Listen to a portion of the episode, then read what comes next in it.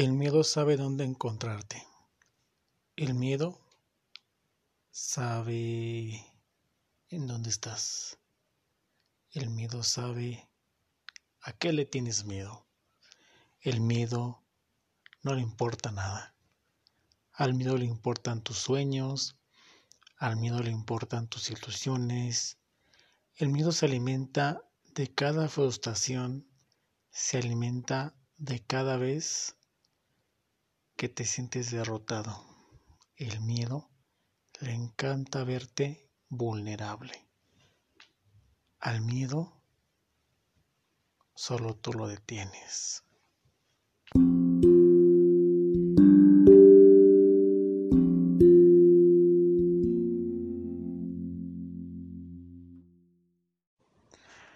Hola mis queridos amigos podcasteros. Ando feliz, contento. Hoy es una noche, hoy es una noche especial, una noche que me han venido varias reflexiones, varias enseñanzas, muchos agradecimientos. Primero que nada, me presento.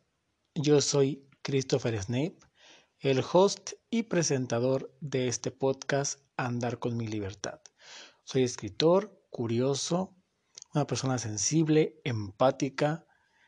Me gusta leer a las personas, me gusta hablar de temas de psicología, temas de desarrollo personal, temas que nos hagan llegar a un poquito más a fondo a todo, a todo y en todo, a lo que nos inquieta, nos causa curiosidad, nos causa como querer saber más de esas cosas que a veces no tienen explicación.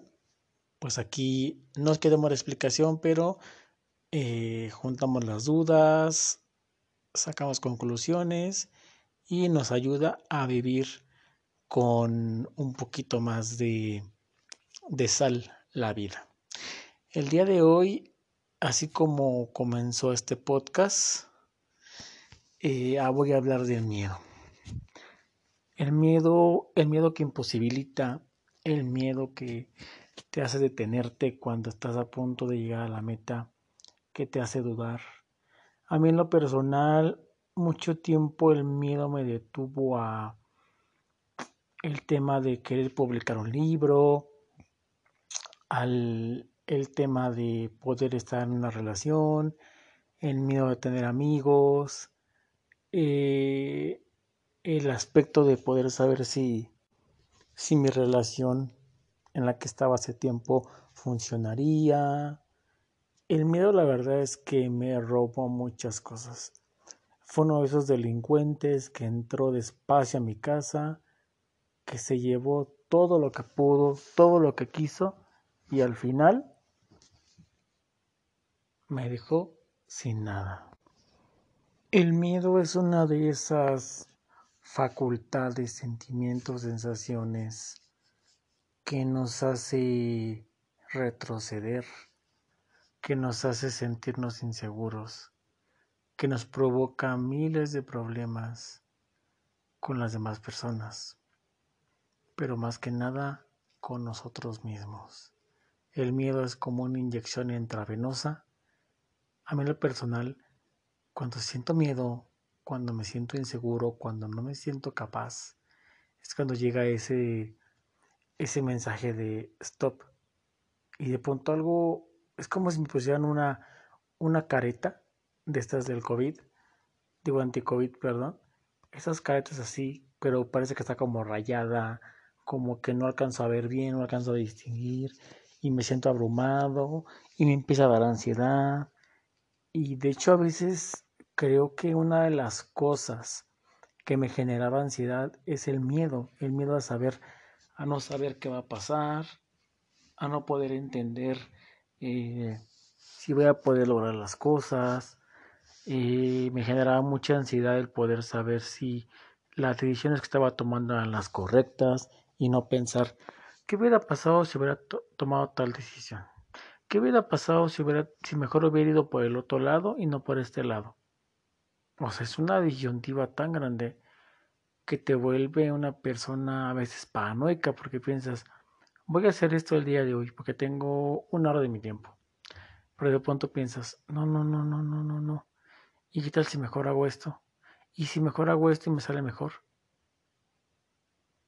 ¿Y si mejor hago esto y me sale eh, de una manera más factible? Entonces, el miedo nada más es como esa como esa voz interna que te dice podrás, serás capaz, eh, tienes las facultades, estás listo, puedes.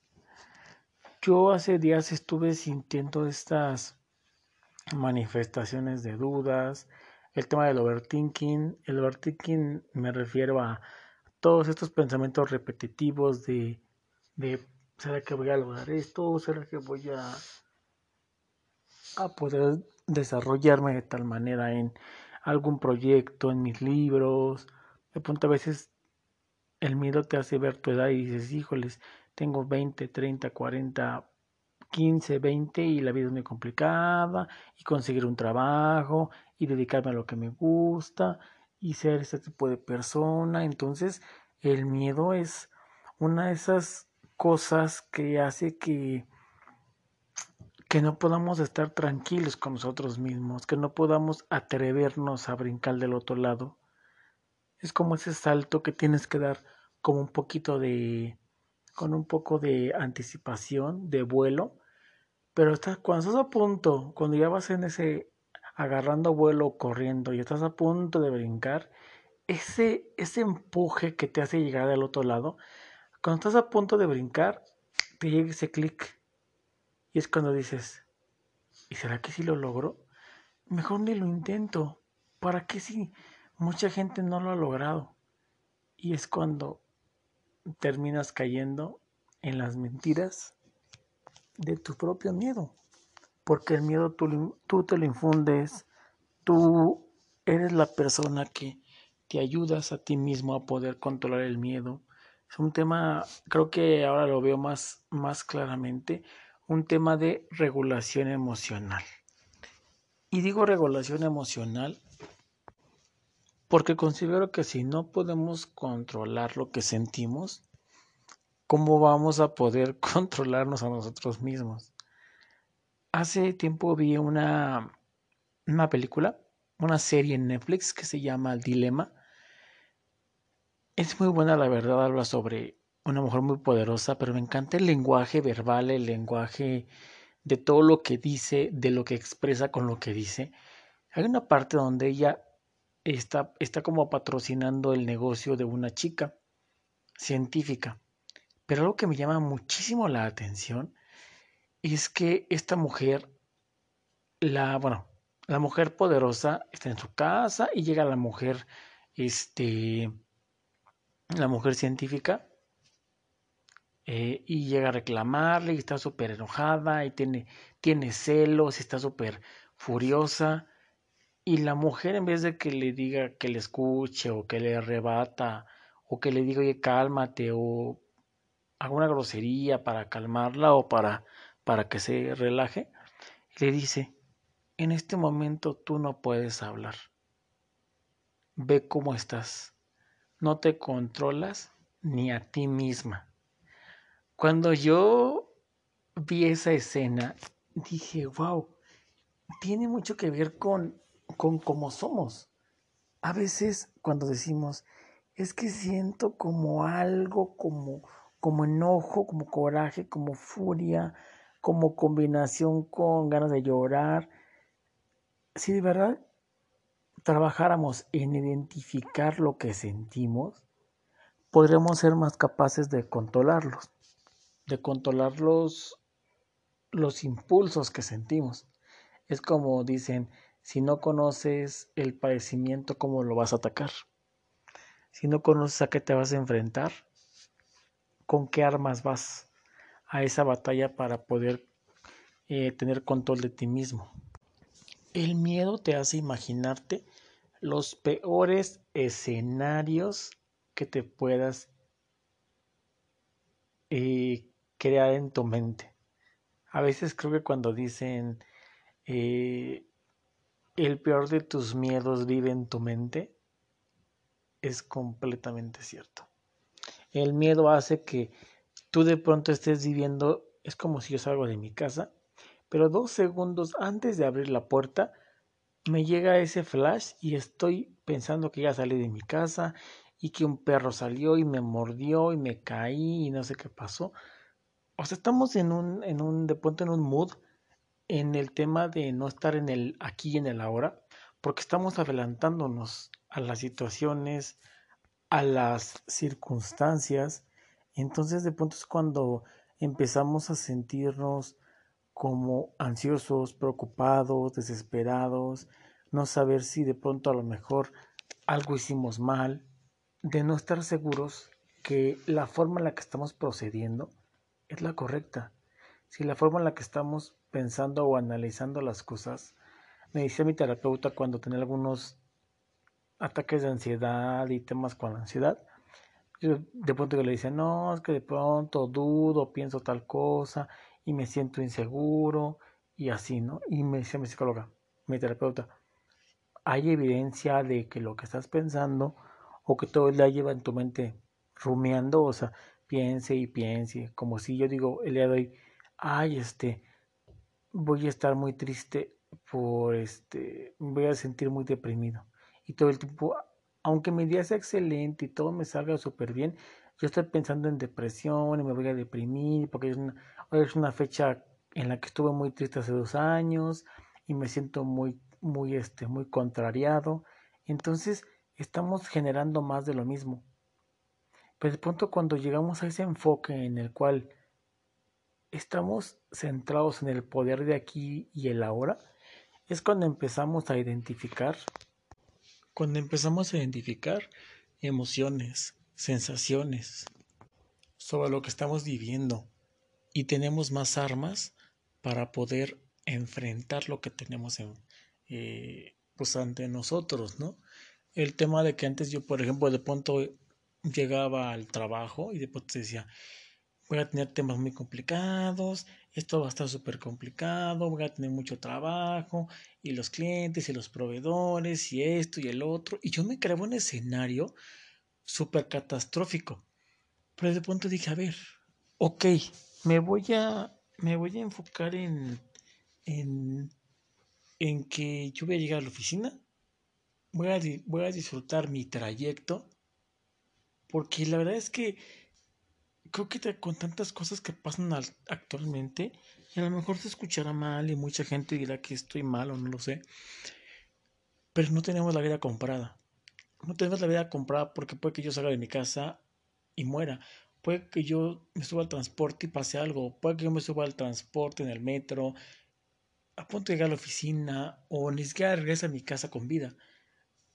Pero eso no es como un poner nuevamente el escenario fatalista, sino ser consciente de que si yo en este momento me subo al transporte, voy a trabajar y disfruto mi trayecto y voy tranquilo, o tal vez me, voy durmiendo para reponer fuerzas porque me levanté muy temprano, o voy a la oficina de pronto, híjole, pues voy leyendo, o voy, este, voy estando tranquilo, estoy en un plan de estar relax y disfruto las cosas.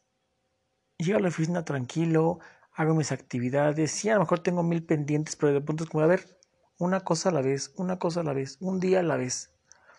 Creo que es una de las, de las filosofías más increíbles, el de solo por hoy.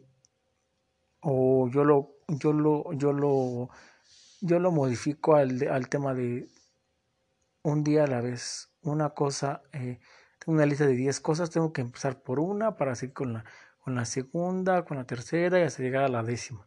El tema de poder tener un objetivo y llegar al, al, a la parte en la cual lo bajas a pequeñas tareas diarias.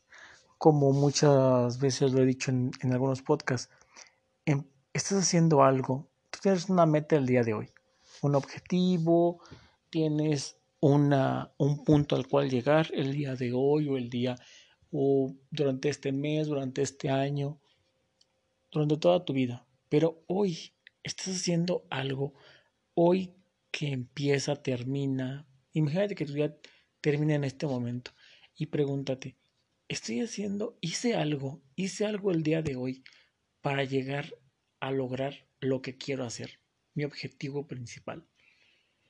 Entonces, en esta consecución de hechos es que yo hablo del miedo, porque a mí el miedo siempre me ha hecho sentir imposibilitado y me duele el estómago y es importante identificar el miedo, cómo es que nos ataca. Nos da un ataque de ansiedad, nos duele la cabeza, nos sentimos abrumados. A mí, por ejemplo, pasa que de pronto tengo tanto miedo, tanta inseguridad o tanto pánico que me siento asustado, como si estuviera así como solo a la intemperie, nadie me ayuda, nadie me puede escuchar, tengo un problemón y de pronto me siento como paralizado, como si nada que pudiera hacer en ese momento me calmara. Y a veces, por ejemplo, las últimas veces que he sentido miedo, agarro mi journal y me pongo a escribir, estoy sintiendo miedo y de pronto termino ese pequeño desahogo de estoy sintiendo miedo, me estoy sintiendo inseguro, me estoy sintiendo raro, mal, eh, y de pronto empiezo a escribir, pero también confío en mí, porque al final de cuentas tengo que tener, si de mí surgió el miedo, de mí debe surgir, como dicen el antídoto y el veneno, de mí mismo debe de surgir la seguridad de que hay cosas más grandes que el miedo. Y, y, me pongo a escribir, yo confío en mí, yo creo en mí, en mis habilidades, he llegado muy lejos, he logrado cosas que creí que no iba a lograr, he pasado por situaciones muy complicadas y aún estoy aquí de pie, logrando, luchando por mis sueños, haciendo varias cosas, logrando cosas profesionales, personales, y es lo que nos da satisfacción. Bueno, a mí en lo personal me da satisfacción poder reconocer en un momento de miedo y funciona. A mí la verdad es que me dio mucha tranquilidad de, pues bueno, tal vez hoy esté pasando una situación por la cual yo me llega a sentir tenso, preocupado, angustiado, pero sí sé que pasó por cosas peores y que también la vida no siempre está hecha de rosas y juguetes, no, no, no siempre está hecha de flores y pétalos de, de rosas, también está hecha de preocupaciones, de tensiones, de a veces miedos, de inseguridades. Pero también soy el encargado de poder controlarme, de poder regular esos miedos y tener la oportunidad de decir, si hay miedos, si hay problemas, si va a haber inseguridades, pero yo tengo el poder de darles poder a cada una de esas razones o motivos por los cuales hoy tendría que rendirme, hoy tendría que dejar todo por la borda y, y aprovechar todo lo que he aprendido para sentirme mejor conmigo mismo. Y pues yo lo que les puedo aconsejar es que crean en ustedes mismos, crean en ustedes mismos, crean en que todo tiene es una correlación de hechos importantes para que ustedes siempre crezcan y tomen lo mejor. A veces pensamos que no podemos sacar lo, bueno de lo malo, pero lo cierto es que sí, de todo lo bueno sucede, tiene una, tiene una cronología en nuestra vida por algún motivo. Tal vez lo aprenderemos mañana, pasado, dentro de mil años, dentro de cien años, no lo sé. Pero en algún momento vamos a decir, esto me sirvió para, para poder ser más seguro, para poder estar más tranquilo, para poder llegar a cierto objetivo. Y pues amigos, esto ha sido todo. Un capítulo ya estoy empezando a manejar un poquito más los capítulos breves. Este, les invito a seguirme en mis redes sociales, que es arroba andar con mi libertad. Eh, la verdad es que estaba un poco ausente. Disculpen ustedes, estaba un poco ausente. Estaba un poco introspectivo. Estaba un poco como en la onda de tener ideas. Estoy trabajando ya fuertemente, seguramente ya a finales de noviembre, principios de diciembre, ya por fin, por fin, por fin, por fin tendremos ese libro tan esperado, este, el spoiler de la vida. Mi libro se llama Quiero volver. Quiero volver. Eh, ya me lo entregaron. Sentí una emoción súper increíble. Estaba yo muy conmovido porque el hecho de, de, que me entregaran la prueba de mi libro, cuando lo vi, cuando lo sentí, cuando lo empecé a leer y vi la dedicatoria, que la dedicatoria tiene un peso muy especial en mi vida. Hay una dedicatoria final que habla sobre el amor, sobre todas las personas que nos esforzamos todos los días y todo el tiempo para lograr cosas. Cuando lo vi sentí, me sentí muy conmovido y con muchas ganas de llorar porque no únicamente, ese libro no únicamente es mi sueño. Mi, mi objetivo como escritor, aparte viene de, de también de la relación con mi tía, que ustedes saben, para la gente que no sabe o que ya me ha escuchado, mi tía ha sido una de las personas más importantes, ya va casi para tres años que falleció. Y mi tía siempre me decía, esfuérzate, hazlo, no dejes que nada te tenga, tú tienes talento, tú tienes esta, esta habilidad, hazlo. Y el hecho de tener el libro en mis manos fue como decir, híjoles, aquí está la recompensa de mi esfuerzo, pero también es un, un mérito para mi tía que siempre estuvo ahí en todos los momentos, en todos los instantes y me dijo, tú puedes hacerlo. Es cuando también a veces cuando empiezo a sentir miedo de algunas cosas o situaciones, hablo con mi mamá, por ejemplo, y hablo, y mi mamá siempre tiene como este temple de poco a poco, todo tiene que salir bien, tú vas a poder, porque siempre has podido, y de pronto es como, wow, te siento esa, esa emoción, esa, esa conmoción, ese, ese sentimiento de decir, wow, he, tenido y tengo la bendición de tener a mujeres muy, muy elocuentes en mi vida que me han enseñado que, que la fuerza del espíritu es más fuerte, es más fuerte que cualquier cosa, que la fuerza de la fe. Ya sea que tú creas en Dios, en, en lo que tú quieras creer, yo tengo mucha fe como esa ese sentimiento de saber que, que tarde que temprano llega la recompensa de todo lo que he sembrado. Digo, sí, todo lo que, todo lo que he sembrado. Y cuando también veo que he sembrado, he sembrado seguridad, he sembrado confianza, he sembrado pasos firmes, he sembrado esa, esa emoción de decir, Estoy aquí por algo, no es de Okis. Todo este esfuerzo ha sido por mí. Durante estos ya casi tres años de este, de, de que la ansiedad cambió mi vida y que yo decidí poner manos a la obra a todo eso que estaba yo guardando, dejando de lado y que no me estaba dejando tranquilo, fue que yo logré poder estabilizar muchas de las cosas de mi vida. Y ahora que ya está muy próximo el lanzamiento de mi libro, estoy muy feliz y muy contento. Y pues es que he estado muy enfocado en eso. Casi no he publicado cosas como versos, poemas, pero de hecho estoy trabajando en un poemario nuevo eh, que tiene un nombre muy bonito que me causa mucha emoción y yo creo que a veces creo que ya estoy viviendo esa emoción de ser escritor de no nada más decir, ah, pues publiqué mis versos y tengo 100 hojas y lo voy a publicar. No, crear toda una estructura, crear toda una historia, porque cada libro que yo escribo tiene una historia. Y creo que a lo largo de esta primera experiencia en publicar un libro, estoy muy emocionado porque es un, es un trabajo que me gusta, que me llena, que, que a diferencia de mi trabajo eh, formal, de mi, de mi vida profesional como eh, un estudiante de administración, este, pues ser escritor es una de las cosas más emocionantes que he vivido y que quería vivir y que necesitaba vivir porque ya tenía mucho tiempo postergando las cosas, sintiendo que no era un escritor, sintiendo que era como de, ay, pues yo soy una persona aficionada, ni le sé, pero de pronto es cuando uno empieza a ver que tú te formas, así como te forma la educación, así como te forma la experiencia de la vida, a mí me ha formado, ya tengo un antecedente, tengo una experiencia propia en palabras, en versos. De pronto a veces escribo y escribo fluido y de pronto digo, híjole, esto que escribo ya tiene como, ya es adulto, ya es, ya es, ya ha madurado mis letras.